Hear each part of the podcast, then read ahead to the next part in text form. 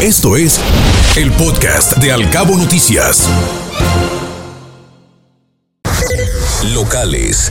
Esta semana, por segunda ocasión, eh, se quemó parte del estero de San José del Cabo hace unos días. La superficie consumida alcanzó los 100 metros cuadrados, así lo dijo el comandante del luego Cuerpo de Bomberos Omar Barreras. Por su parte, el subdirector de Protección Civil, Francisco Cotamárquez, afirmó que estos incendios en el estero no han sido provocados por las personas. Están investigando.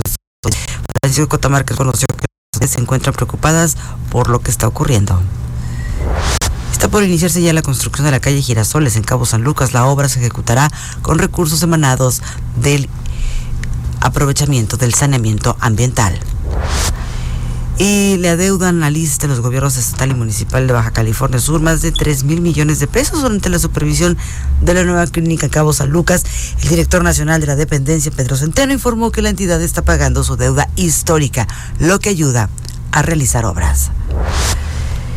Y pronostica la Conagua que será muy intensa la próxima temporada de huracanes 2023. El director local, Julio César Villarreal, afirmó que el fenómeno de El Niño tendrá una mayor en el Pacífico mexicano. Baja California Sur se suma al paro nacional del RAN y de la SEDATU. Sí, la secretaria general del Comité Seccional Tercera de la SEDATU, Rosalba Tamayo, informó que el gobierno federal solo les ofrece un aumento de 20 pesos a cada prestación laboral.